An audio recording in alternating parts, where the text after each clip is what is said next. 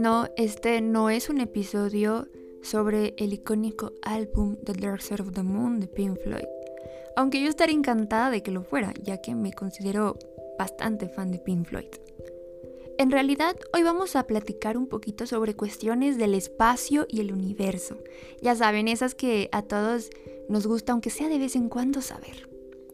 Específicamente sobre uno de los cuerpos celestes que creo yo es de los preferidos, la luna. Inspiración para los poetas, los cantantes y los enamorados, cómo no. Amada por muchos, aquella brillante esfera que vemos por la noche alumbrar y decorar sutilmente el cielo oscuro que por cierto ahorita en octubre se ve muy bonita. Uno de los recuerdos que yo mayormente tengo plantados en mi cabeza acerca de la luna es en la película de Alicia en el País de las Maravillas, ya sea la animada o la de Tim Burton.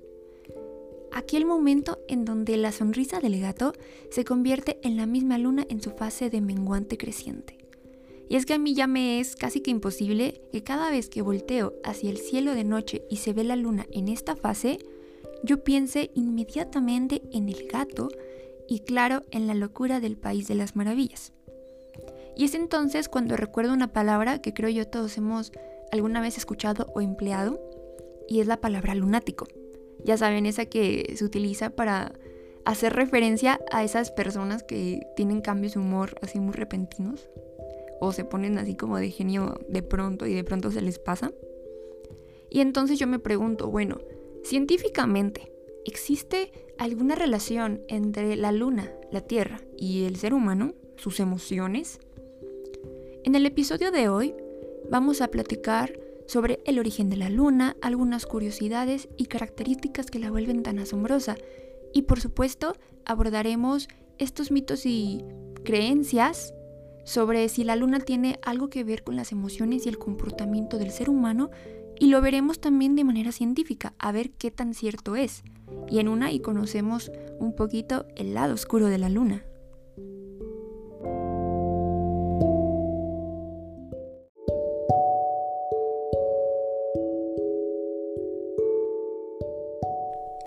La luna ha sido observada por el ser humano desde hacía siglos y siempre ha resultado tan bella para nosotros e inspiradora que cada cultura supo darle un significado distinto.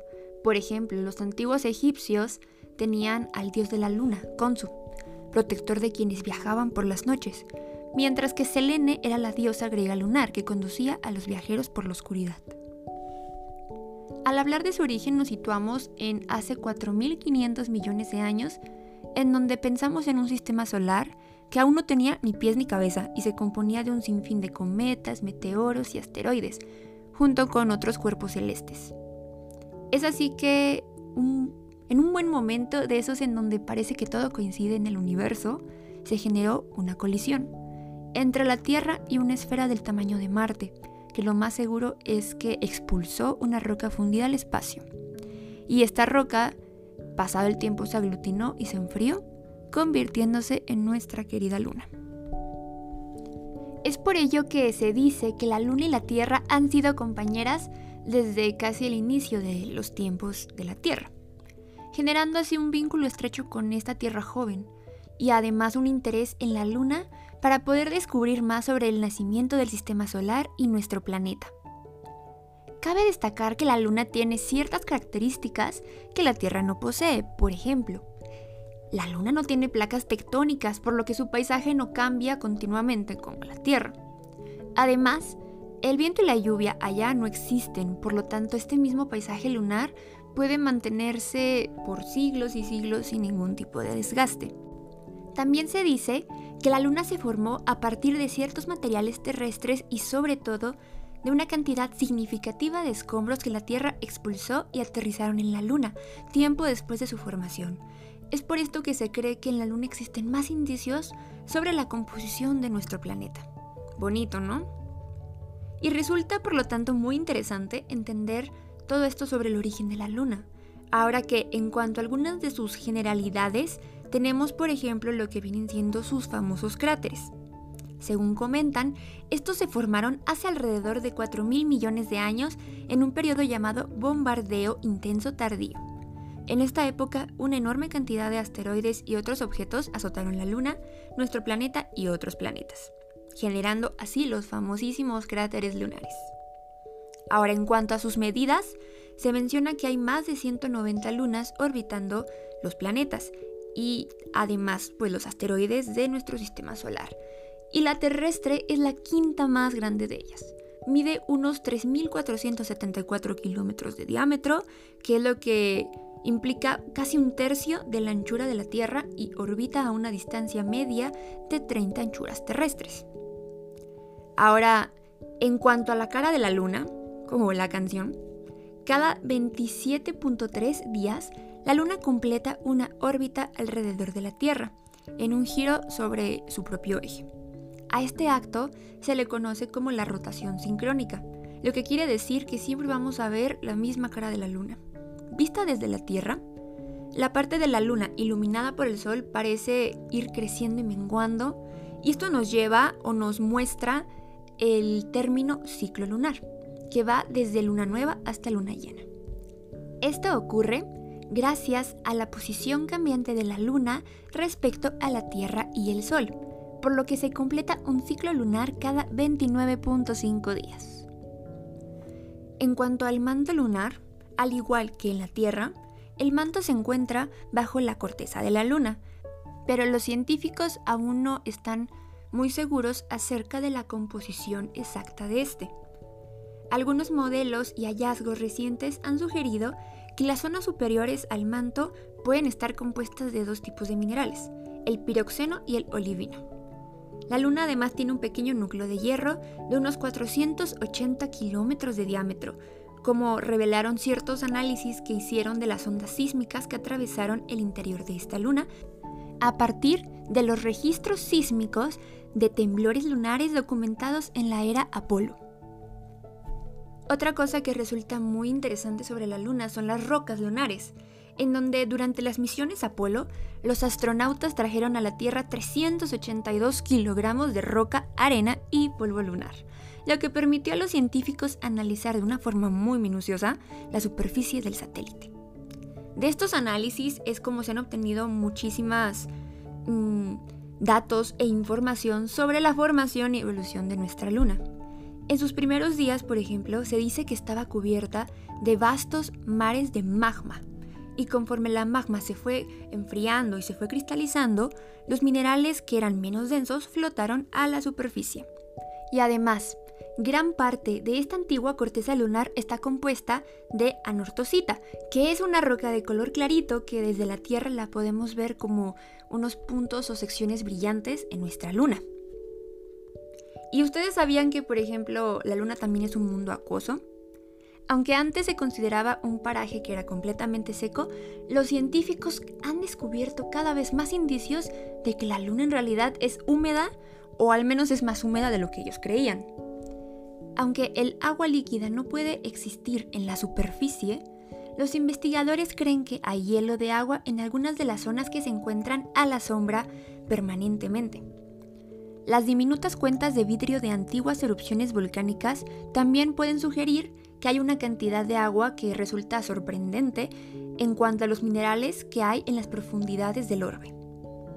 Y al parecer también se puede liberar agua cuando los meteoros colisionan con la superficie de la Luna, aproximadamente hasta 220 toneladas de agua al año. Y ahora sí, a lo que venimos. ¿Existe alguna relación entre la Luna y la Tierra?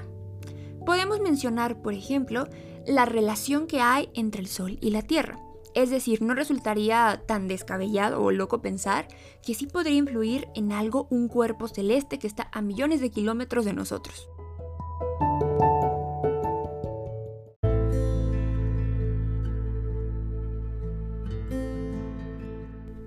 Una de las influencias más marcadas entre el Sol y la Tierra junto con nosotros se encuentra en el sistema nervioso de los seres vivos. ¿Por qué? Ah, pues porque el sistema nervioso de nosotros, los animalitos y las plantitas, ha evolucionado a un planeta que gira en torno al Sol, experimentando así los cambios que van del día y la noche. La luz, la radiación y el clima mismo se ven también afectados y nosotros en cuanto con relación a estos. Es aquí de donde vienen los ciclos y cambios de temperatura y traslación, derivando lo que se conoce como los ritmos circanuales, es decir, las estaciones del año. ¿Y la luna? Pues bueno, el cambio constante de la luna de nueva a llena le dio a los humanos, para empezar, un referente, que a partir de este referente ellos pudieron elaborar calendarios que indicaban las fases y sus cambios y por supuesto los efectos en la Tierra. De esto hablamos desde la antigüedad. Por supuesto que una de las influencias lunares que son más obvias y se sabe son las famosas mareas en el mar. La manera en la que influye es la siguiente. Recordemos la famosa gravedad explicada por nuestro favorito, Isaac Newton. Ahora bien, la Luna y la Tierra se encuentran inmersas en esta gravedad, o mejor dicho, en una atracción gravitatoria de la Luna que hace que se forme un abultamiento en la parte más cercana de nuestro planeta y otro en el lado que es más lejano. Conforme la Tierra va rotando, la parte de nuestro planeta que se ve afectada por la atracción lunar va cambiando, lo que provoca que haya una marea alta cada 12 horas aproximadamente en un determinado punto. Además, resulta grandioso que la Luna también ayuda a estabilizar la inclinación de la Tierra sobre su eje, lo que contribuye esto a mantener el clima. Por ejemplo, el tambaleo de la inclinación de la Tierra afecta a la distribución de la energía solar por la Tierra, y esto puede influir en el avance o la retirada de nuestros glaciares. Es decir, que si un día, por ejemplo, la Luna explotara o dejara de existir, la inclinación de nuestro planeta se podría variar hasta 85 grados, provocando entonces grandes oscilaciones y desajustes climáticos. Definitivamente entendemos que la Luna y la Tierra sí son complementarias y sin nuestra Luna habría un desajuste terrestre negativo. Pero ahora en los seres vivos, así específicamente, ¿qué ocurre? Aquí entra un término eh, conocido como ritmo biológico circalunar. En este término, eh, los seres vivos que realmente viven a través de las influencias lunares como lo son algunos animales, rigen aspectos de su vida, que son por ejemplo la caza, la reproducción, aspectos de migración, de sueño, entre otros, con la luna. Y aunque desde la antigüedad se cree que la luna afecta por ejemplo las cosechas, los embarazos y las emociones humanas, hasta la fecha realmente no hay una evidencia científica que confirme estas afirmaciones.